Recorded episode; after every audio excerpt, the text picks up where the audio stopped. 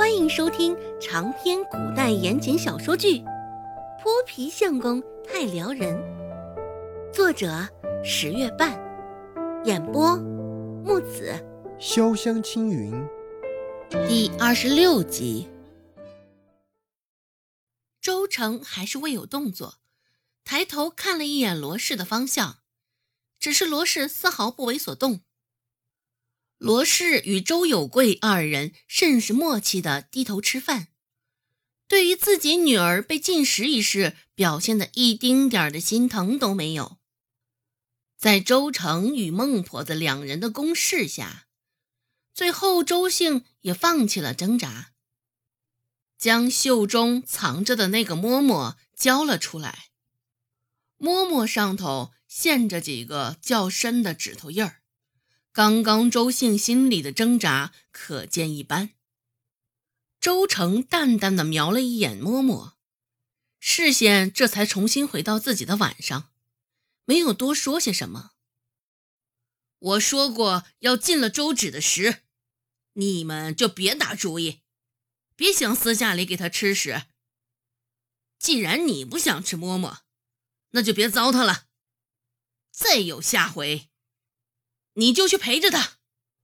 说着，孟婆子将那个攥得有些变形的嬷嬷抓过，放在一旁周有贵的面上。孟婆子眯着眼睛扫了扫饭桌边的几个人，沉声道：“咱们这个家呀，是越来越不像样子了。大的净生些讨厌鬼来祸害我们周家，这小的还不把我放在眼里。”真的是有种像种啊，竟也是一脉相承啊！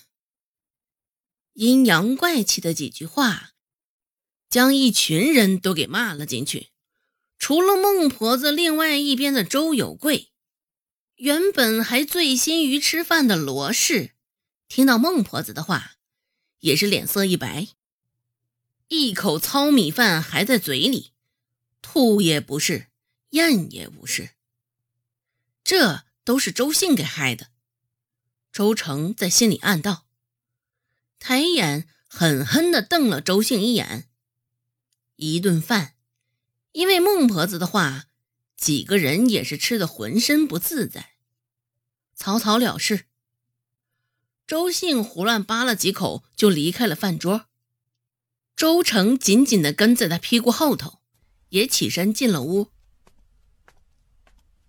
大姐，刚刚奶这般骂咱们，骂咱们娘，可都是你害的。你个，你个害人精！刚踏进门槛，周成的身影便从背后冒了出来，瞪着周兴的背影，周成继续说道：“如果你没有给二姐偷摸摸，奶也不会这般说咱了。”想到刚刚在饭桌上发生的事情。周兴蹙了蹙眉头，转过身道：“大家都是姐妹，你二姐受了罚，还饿着肚子，你为何要告诉奶我藏了嬷嬷？”想到平日里的周芷一口气能吞下三两个嬷嬷，现在却只能受饿，周兴不免有几分心疼。奶都下命令了，你怎能还不听从他？况且昨个我也被奶受了罚，倒也没见着大姐你姐妹情深，没看到你留半个嬷嬷给我，在你眼里是不是从来没有我这个妹妹？说到最后，周成眼眶都有些泛了红。是了，周成的敌意向来也只是针对周芷而已，看着周姓这般维护周芷。周成心里也难过，又是气愤。与周芷放在一起，周兴率先想到的一直都是周芷。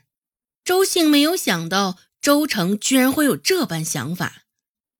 看着他现在微微泛红的眼眶，嘴边原本还想好好说教的话，一时之间也不知道该如何说出口了。二妹愚钝。没有你这般聪慧活络，你受了委屈，还能在咱娘那处讨个安慰。只是二妹却不是如此。昨儿个虽然你被奶罚了，但应该也在娘处得了吃食吧？哼，你别说了，你就心里从来没有我这个妹妹，你就跟周芷好着吧。我也全当没有你这个大姐。周成像是发疯了一般，大声的打断了周兴的话。说完，周成就捂着耳朵跑了。现在这周成应该是听不进劝了。周兴心里想到，看着周成的背影，周兴叹了口气。周兴虽说耿直老实，但并不是看不清状况。他能瞧出罗氏对周成的偏爱。在她们三个姐妹中，周芷是最不受待见的，也往往是最容易被忽略的那一个。没家人的疼爱也就算了，在外头也没什么朋友，常常因为外形受欺负。这怎能不让周兴更在意他？大姐，怎么了？周芷刚上完茅厕回来，就听到周成扯着嗓子喊出那一句话。周兴云淡风轻的回答：“啊，没什么，你三妹子使性子呢。”今天没能给你留下吃食，你先熬一晚上吧。对于此事，周芷本来也就没在意，不成想周兴竟然放在了心上。看着他一脸内疚的模样，周芷点点头。没关系，刚好借此机会减肥。想到刚刚在茅房中闻到的味道，周芷就没有胃口。他愣是憋着气儿在里面速战速决，在里面待了半炷香不到的时间，周芷觉得他头发丝儿上都沾着茅房中的味道。